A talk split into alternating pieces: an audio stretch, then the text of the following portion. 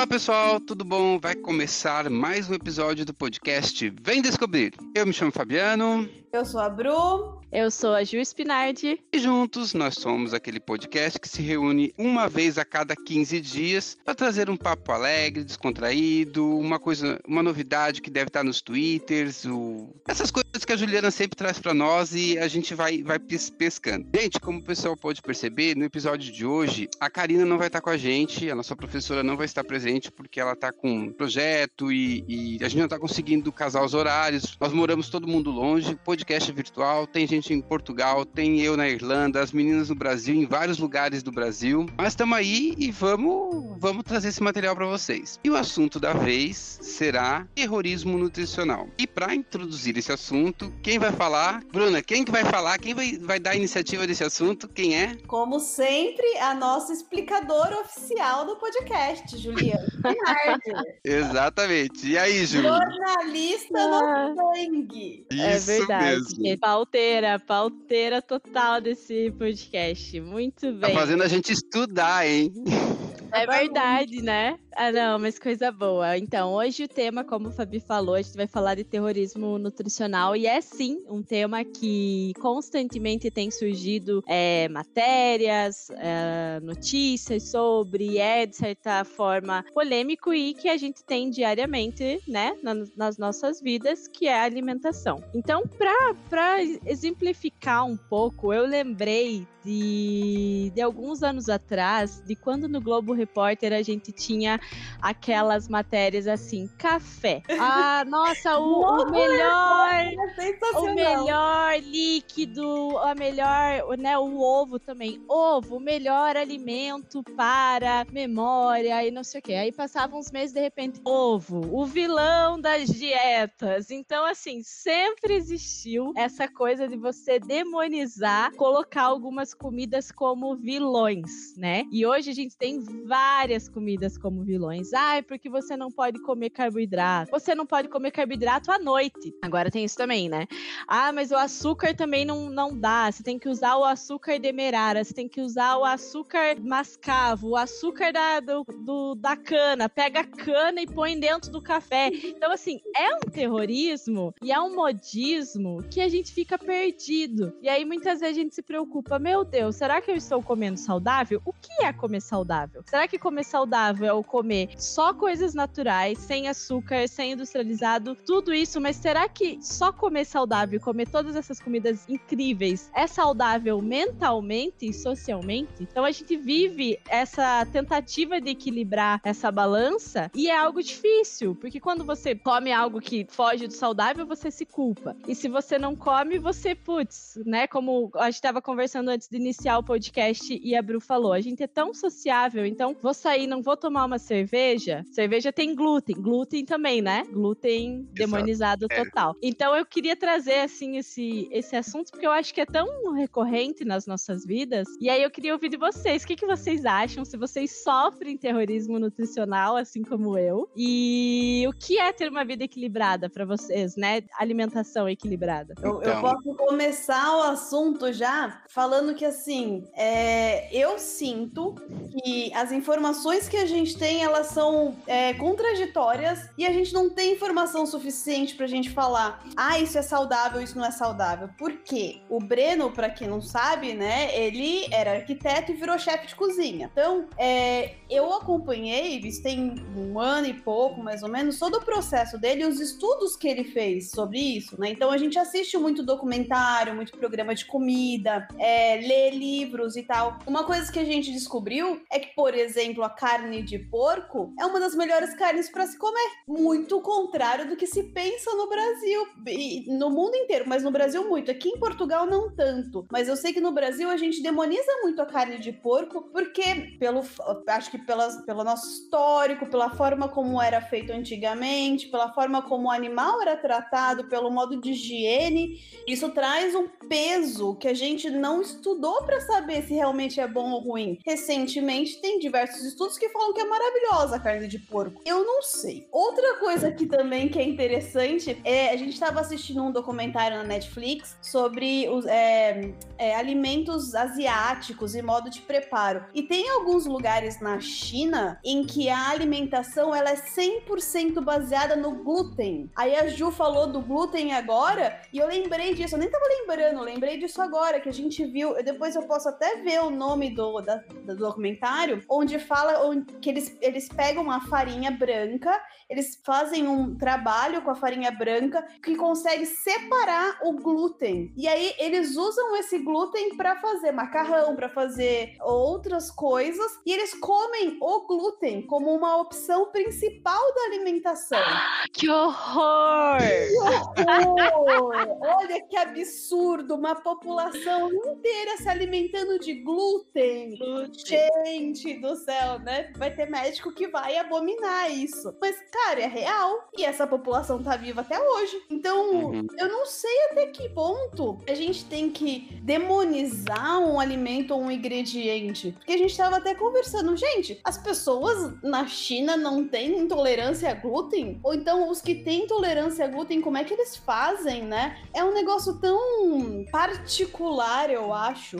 É, é cultural, depende muito do lugar onde você tá e depende muito, eu acho, que do seu psicológico muitas vezes. Porque às vezes uhum. você comeu glúten a vida inteira e aí de repente você vê a galera falando de glúten, não sei o que, tem que não pode comer glúten, aí você começa a sentir, ah, eu acho que eu tenho intolerância a glúten, vou parar de comer glúten. Mas até ontem você comia e não sentia mal. Tem pessoas que realmente têm intolerância e têm problemas e eu super entendo isso. E se bobear, eu tenho, não sei, mas é uma coisa que eu acho que muitas vezes, não, lógico que não generalizando, mas muitas vezes é muito mais do nosso psicológico e do, do que a gente vê as pessoas falando e fazendo que influencia do que no, o nosso organismo mesmo, né? Que, que muitas vezes não tem tanta intolerância assim quanto a gente julga e acha que tem. É, uhum. eu só queria levantar esse negócio do glúten porque a Ju falou, eu lembrei, eu nem, nem não tava pensando nisso. Mas eu vou pegar o gancho do glúten agora também, tá? Porque assim, é, eu tenho uma prima minha, ela, ela é tolerância, ela é intolerante ao glúten. Não, ela é tolerante ao glúten e a gente acompanhou todo o processo dela de quando ela descobriu isso, porque nós, para início de conversa, a gente estava fazendo uma viagem e ela começou a passar muito mal e a gente começou a dizer, bebeu demais. E ela não tinha bebido nada. E aí tudo que a gente dava, ela, ela vomitava, ela passava muito mal e a gente não sabia mais o que que era. Chegou a pensar que era uma úlcera nervosa, uma coisa assim, sabe? Gastrite e tudo. Ela ficou um tempão fazendo vários exames, eles cortaram toda a alimentação dela, que eu lembro que para poder descobrir o que que ela tinha, era ela teve que comer gelatina por um bom tempo e testando a comida aos poucos até descobrirem que realmente era o glúten que fazia o problema. E hoje, é, quando a gente vê as pessoas assim, ah, agora eu vou fazer uma dieta sem glúten, ela mesma diz assim, gente, vocês não, não sabem o que, que é não poder comer o glúten. Porque a vida da gente tem glúten. Você não pode simplesmente dizer não vou comer mais, porque vocês têm a opção de querer dizer que vão comer e eu não. Ela chegou ao ponto de quando ela ia socializar com a gente em algum lugar, ela chegava, ela, ela não comia, ela comia em casa para não poder comer na casa dos outros, que ela tinha medo para passar mal. E ela era tão neurótica que eu lembro que uma vez ela comentou e ela estava na casa do sogro dela e, e todo mundo tinha cuidado a questão pra, do glúten, assim. E ela começou a se sentir mal de alguma coisa e vasculha daqui, vasculha dali, vasculha... ela tinha as coisinhas dela para comer, entende? A tampa da margarina ficou para cima. Eles comeram um pão próximo da tampa da margarina. E os farelos da tampa da margarina, a, da, do, do pão, caiu na tampa da margarina. Consequentemente, ela teve contato com aquela margarina e ela passou mal. Ou seja, hoje quando a gente diz que vai fazer uma dieta do glúten, vou cortar o glúten total, a pessoa não sabe qual é o problema de quem não pode comer o glúten, entende? E é nas pequenas coisas. Uma cerveja que você deixa não vai poder comer mais. Aí você fala, ah, mas a pizza, também não vou poder comer pizza. Mas, ah, pizza tem glúten e tal. Imagina você vai com uma,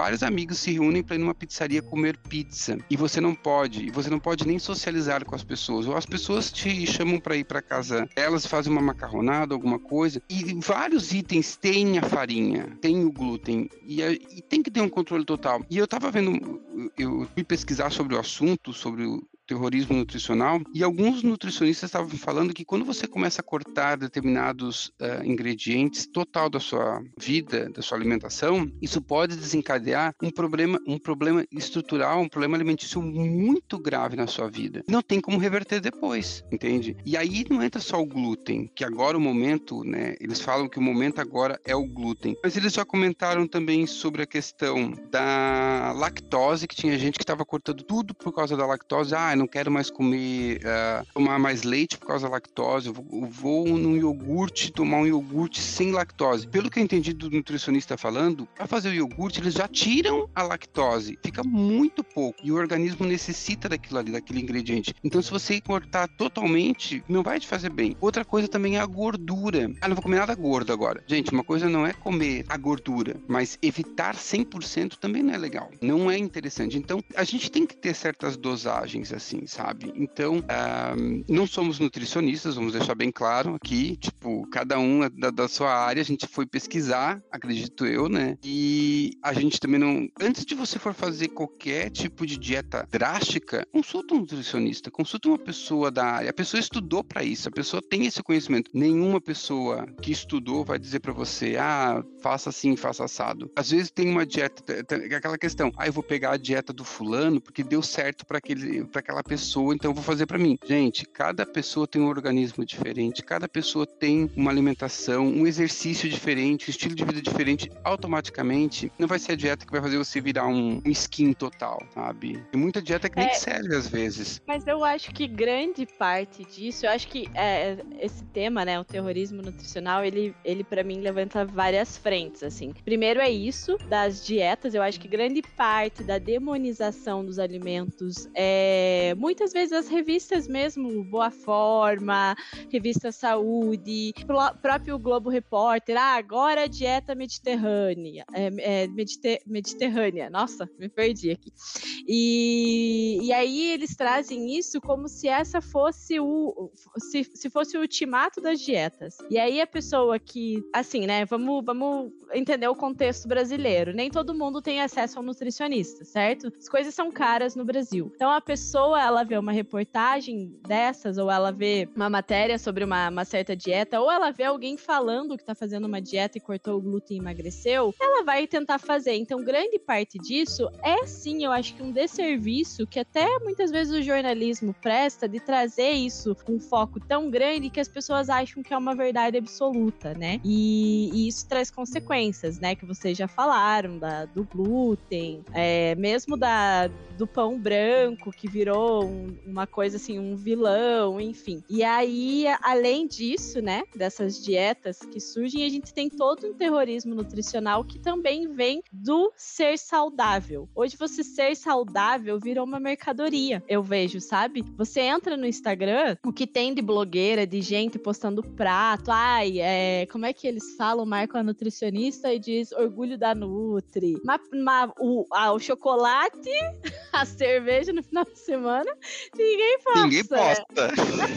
então, assim, virou uma indústria, né? A indústria do ser saudável. Você vê milhares de marcas investindo nisso. O chá para desinchar, né? Não vou falar a marca, mas o chá para desinchar. Imagina, é. Olha como, como é, como eles são inteligentes. São inteligentes na, na hora de fazer a marca. É o café que vai te dar mais energia para você treinar. E eu falo com propriedade porque eu sou a pessoa que gosta desse tipo de coisa. Eu já comprei muita coisa.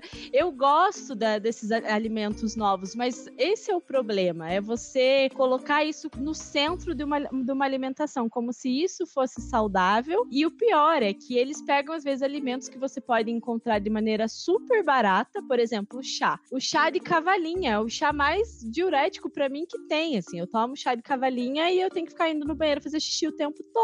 E é, se você compra granel numa loja aqui no Brasil, você paga 3 reais em, em meio quilo. E aí, o que, que a empresa da, da a empresa saudável faz? Pega esse chá, coloca no, no sachê e vende por a caixa lá com 30, vende por 100 reais. E aí a galera vai e compra à procura de milagres também, né? Uhum. Então tem muito disso. Eu acho que existe um terrorismo quando você abre lá as redes e vê aqueles corpos incríveis que não são reais e que estão vendendo aquelas marcas falando assim: ah, se você de repente usar tal marca, você vai ter o mesmo estilo de vida que eu. Então isso também é bem, bem prejudicial, assim. Eu acho que também entra nesse terrorismo porque a gente é, de certa forma, influenciado, né? Então, ah, não vou tomar coca, é, não vou comer chocolate, não vou fazer tal coisa porque, meu, não é saudável. E aí você vai criando esse terrorismo. E é engraçado, é assim, ó.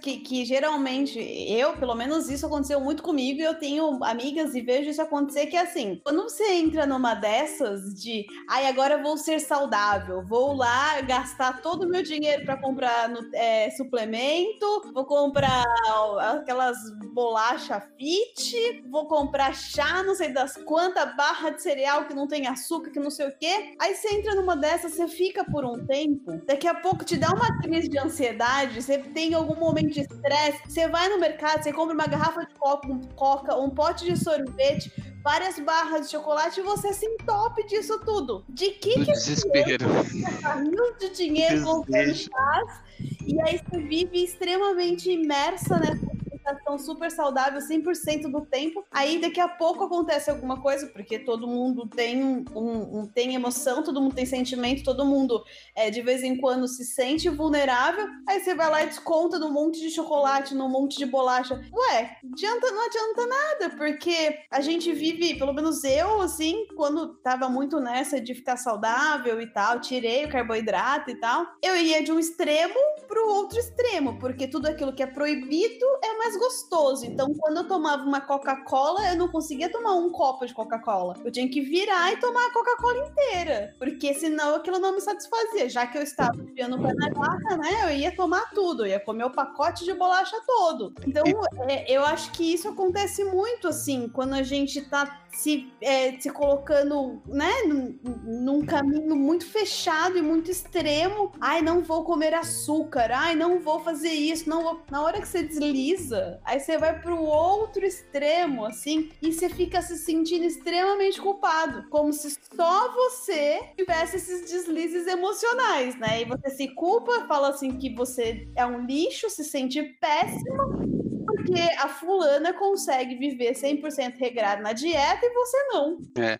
E aí, eu tava lembrando agora uma coisa que a Ju tava comentando ali, da, da questão que você abre na internet, você vê os blogueiros, blogueiros, pessoal, vida saudável, cara da novela lá com aquele corpo trincado, a menina não sei o que lá e tal. E pensa, ah, é porque daí parece na revista, é porque eu faço a dieta tal. Dá uma entrevista e ah, não, porque eu como tal coisa. As, com, as comidas, eu não como nada enlatado, eu só compro comida natural, não sei o que e tal. Mas é que assim, gente, quando você é, vê uma pessoa, um artista, ele começa que o artista ele vive da imagem, então ele tem que trabalhar essa imagem. E ele não trabalha a imagem sozinha. Ele tem um nutricionista que cuida da, da alimentação dele. Ele geralmente tem um personal que diz os exercícios que ele tem que fazer, porque para você ter um, uma coisa certa, para você ter um corpo saudável 100%, você não pode fazer uma caminhada hoje e daqui três semanas fazer outra. Não, gente. Você tem que a alimentação, ela tá muito regrada também aos exercícios físicos, que é bom para a mente, é bom para saúde, enfim, tudo junto é, é um pacote onde tem que estar tá tudo junto. Porque se você ficar só na dieta, dieta, dieta, dieta, e não faz nenhum exercício físico, tua, tua mente surta. Então você é como a, a Bruna falou: você vai passar no mercado, no, no primeira, na primeira faísca de, de irritação, você compra uma Coca-Cola, uma barra de chocolate e um pote de sorvete e sai. E foda-se o resto, sabe? E se alguém falar alguma coisa, você vai lá e compra de novo e come pra,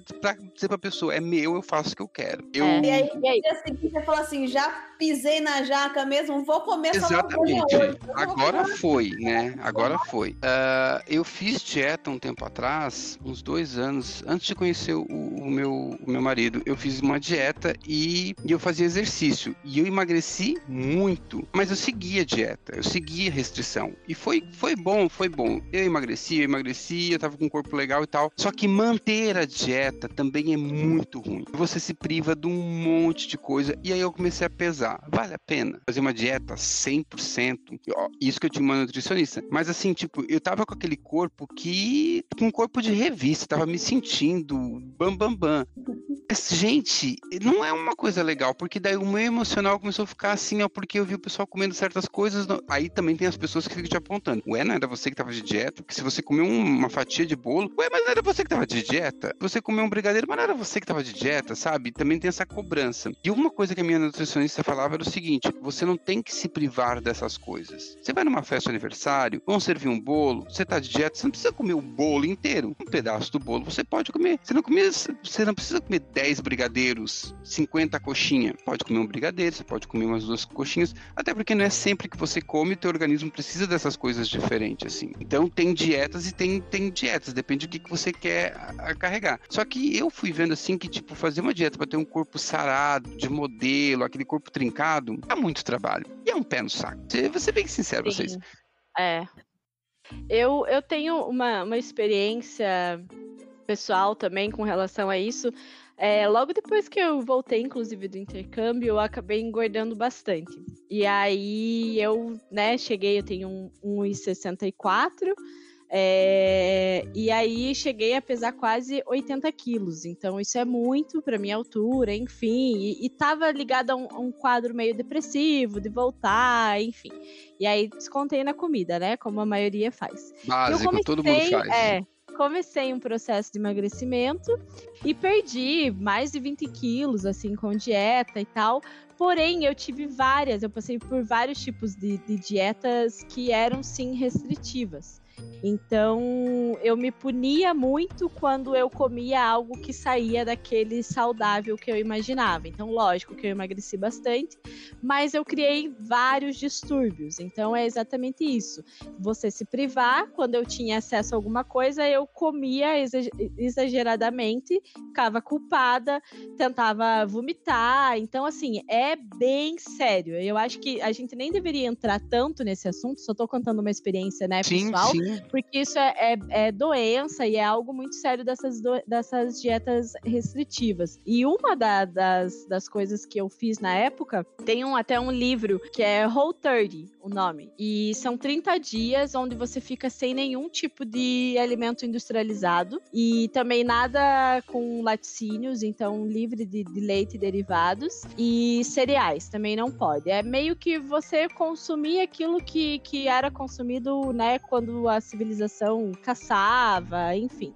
Só que assim, tem várias receitas, é, é bem bacana. A... O projeto é meio que você se desintoxicasse. E aí eu fiz esses 30 dias, eu emagreci acho que uns 5 quilos em um mês, assim, e me sentia era, muito era bem. Era low carb isso? Eu não entendi. É um, não é low carb, é whole 30. São 30 dias que você tem lá um cardápio que é bem saudável e você não pode consumir nenhum tipo de alimento industrializado. Então, o queijo, ele é industrializado, né? É, não industrializado, processado, né? Processado, uhum, tem os uhum. processados, ultraprocessados, enfim. Mas você tem que manter uma alimentação super saudável para você sentir mesmo teu corpo desintoxicar, enfim. E foi realmente muito interessante. E eu sou, eu sou muito. Eu gosto muito de coisa no, de novidade. Eu gosto desses desafios, eu, eu gosto desse tipo de coisa. E aí eu fiz, me senti muito bem, emagreci. Porém, eu comecei a pensar muito sobre minha alimentação e pensar muito sobre essas restrições. Eu fui para um carnaval depois de, de, de ter feito esses 30 dias sem nada, né, é, de industrializado, sem bebida alcoólica, enfim, e fui para um carnaval, né?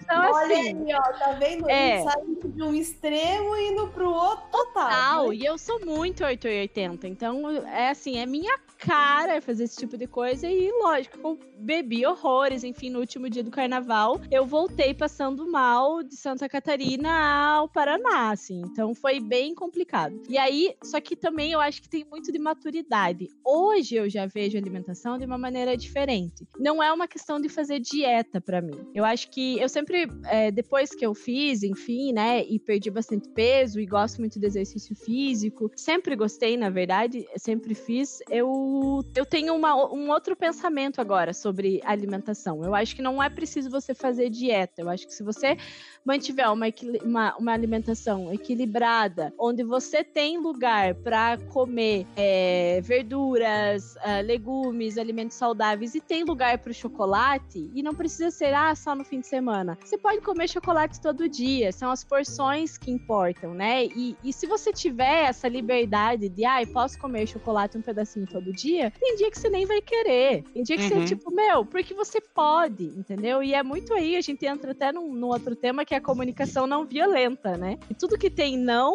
é, olha o chocolate Fabiano lá. Já samba na cara do, da, do Brasil com seus chocolates caros e bons aí, né? E, enfim, então eu acho que, que eu tenho pensado muito sobre o tipo de alimentação e também até sobre consumo de carne que está muito ligado, assim, eu tenho estudado muito sobre isso, tenho visto muitas coisas e acabei que reduzindo, assim, de maneira bem drástica, uma coisa que eu imaginava que eu nunca conseguiria. Mas eu não gosto de falar assim, sou vegetariana, sou vegana. Não, porque eu como carne. Se eu tiver vontade de comer, eu vou comer, sabe? E aí eu acho que é, que é, é isso que, que pra mim, Juliana, tem dado certo. E aí tem até um novo termo que eles estão usando agora, né? Que tem o vegetarianismo e tal, eles estão usando que é o uh, flexitarianismo, que é você ser flex. Então você abre espaço para alimentos vegetais, abre espaço para alimentos é, que, que são né, leite, carne, e você tem esse equilíbrio, assim. Então isso tem trazido muito, muito mais consciência na alimentação para mim do que tentar uma coisa super restritiva, assim. Então é algo que, que mudou bastante, sabe? Isso, isso é outro ponto que eu acho que, assim,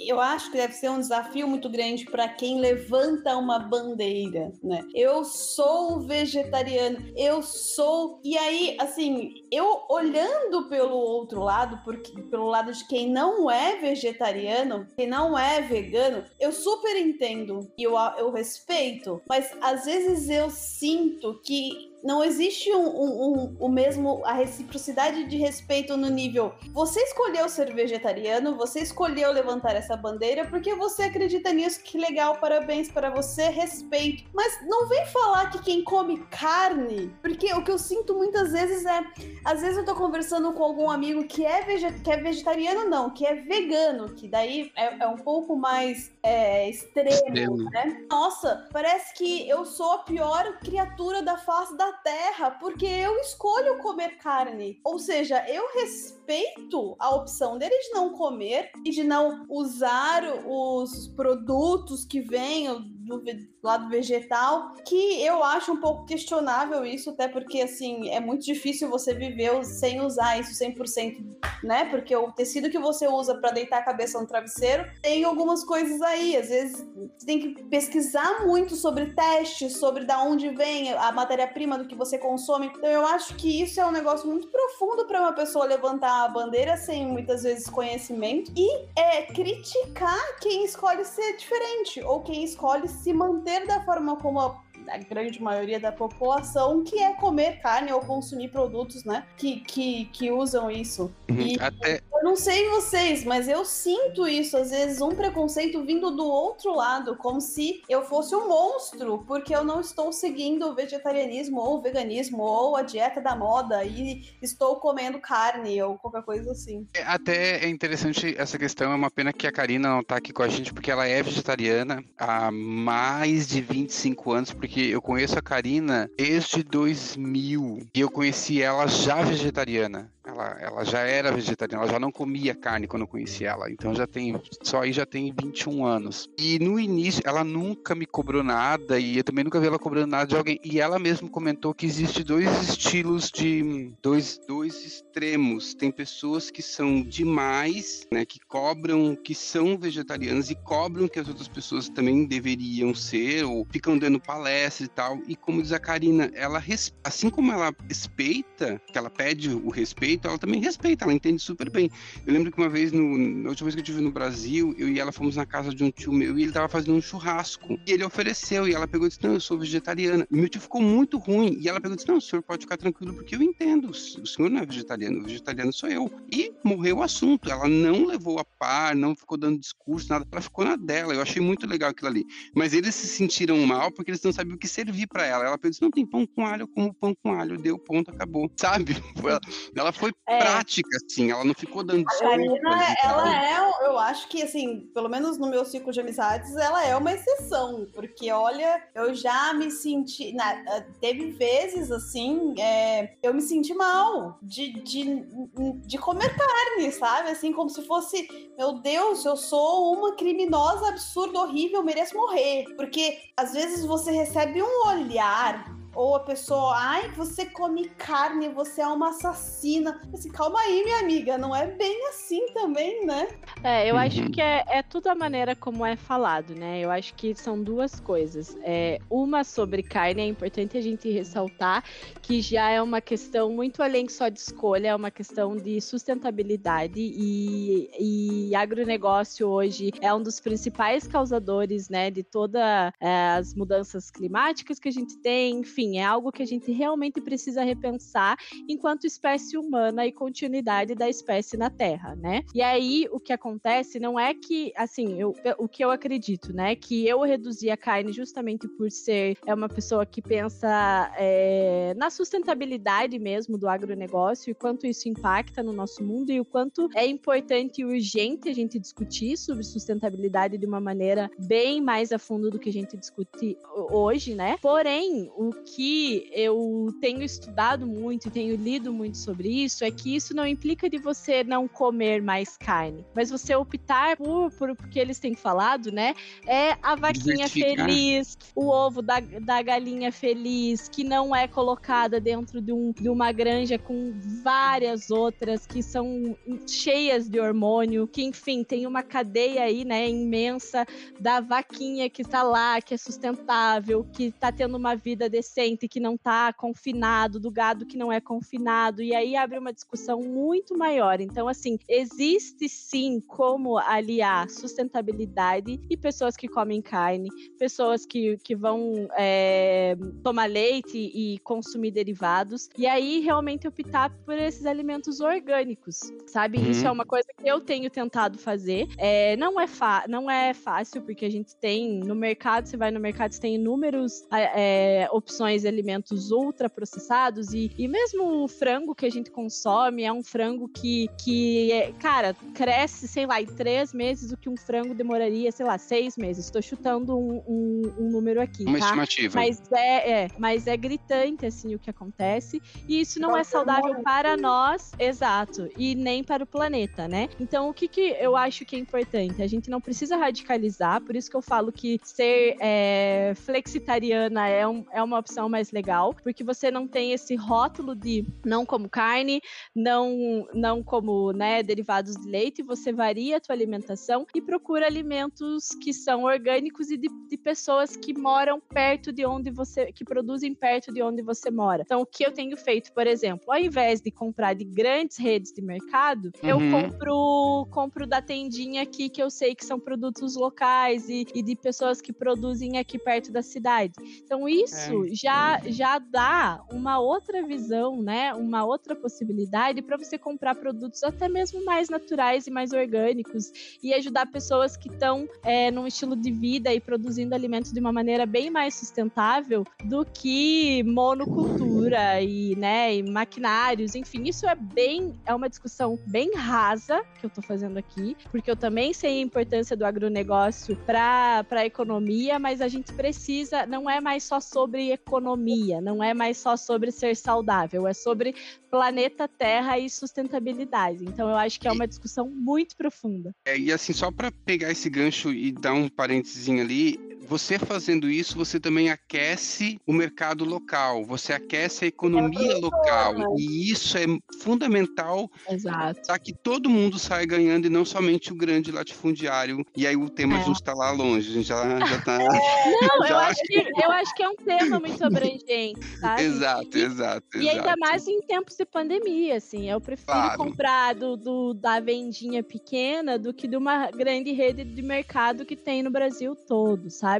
Então é, uhum. é, é mais assim, eu acho que a alimentação saudável muito mais do que o tipo de alimento que você coloca no prato, se é carne, se é arroz, se é vegetariano, se não é vegetariano, é da onde aquele alimento está vindo. Eu acho que é muito mais ter esse tipo de consciência do que realmente o tipo de coisa que você está consumindo. E só que assim, eu acho que são escolhas pessoais, né? Eu não tenho como olhar para a Bru e falar, ah, não, porque você não pensa no meio ambiente, porque você precisa, cara, cada um tem uma opção e eu acho que isso, é, para mim, demorou muito tempo. Eu era a pessoa que falava que eu jamais ia parar de comer carne. E, não, e nem parei, né? Eu sou do Só sul. Se eu vou no churrasco, putz, é muito difícil eu resistir. Mas assim, eu diminuí muito, muito. Então eu acho que é, é um processo. E é um processo para cada um. Mas é importante a gente ter essa consciência de que precisamos falar sobre isso, né? Uhum.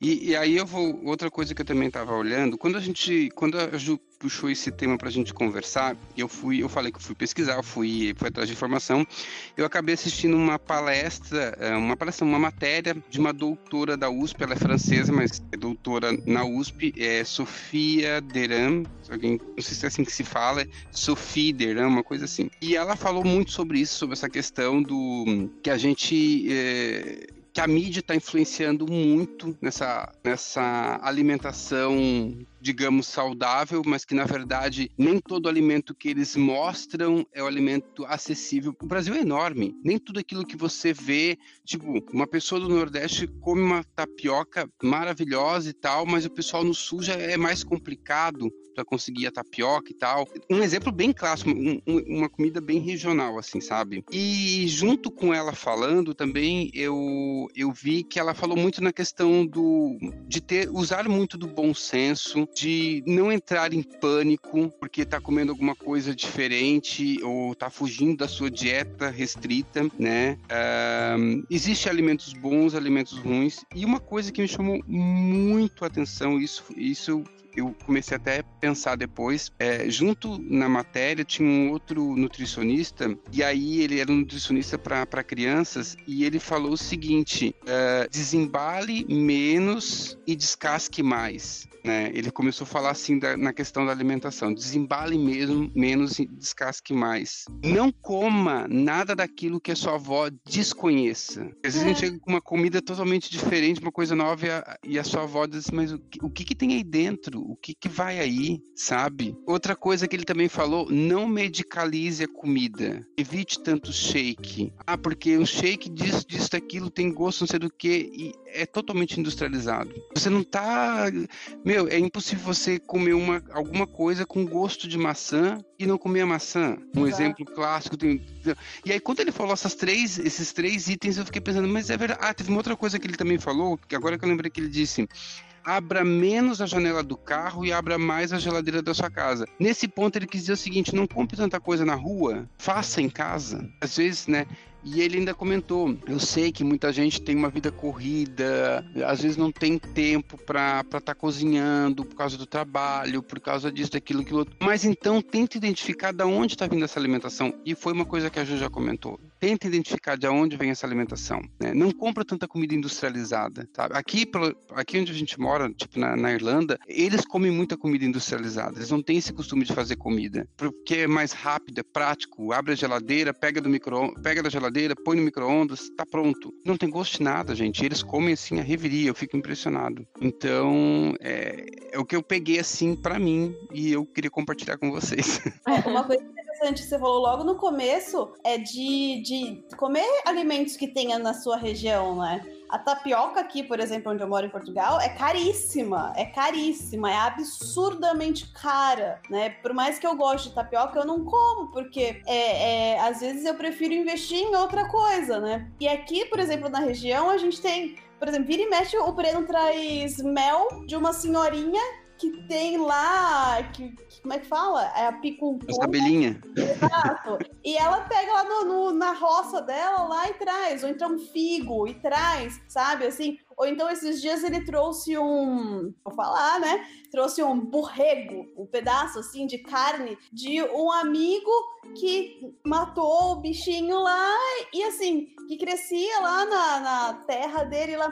Mas isso aqui nessa região é uma coisa muito rara. Hum. É uma coisa muito abundante, na verdade, né? Então, assim, eu não estou comendo a alimentação que está sendo indicada e que dizem que é o mais saudável, mas eu estou comendo a alimentação da minha região, os produtos que a minha região me oferece, né? Alimentação local, no caso. Exatamente. Que eu não tô comendo a coisa mais saudável do mundo, mas eu tô comendo a coisa mais natural para mim, que é o que eu tenho mais acesso, é o que é mais fácil para mim, é o que é, é, produzido aqui, né? E que muitas vezes sai mais barato. É, Uhum. Isso você falou, né? De você, às vezes, você não, não dá para você comer a tapioca, que em, em algum lugar é muito abundante, em outro não. Mas onde você tá, com certeza tem muitos produtos bons e acessíveis. Sim, e, e aí quando você faz isso de consumir produtos locais, você acaba consumindo de produtores pequenos, né? Então, a tapioca hoje ela é um pouco mais é, é fácil de achar nos mercados, né, do, do Brasil, por ser algo bem brasileiro, da mandioca, enfim.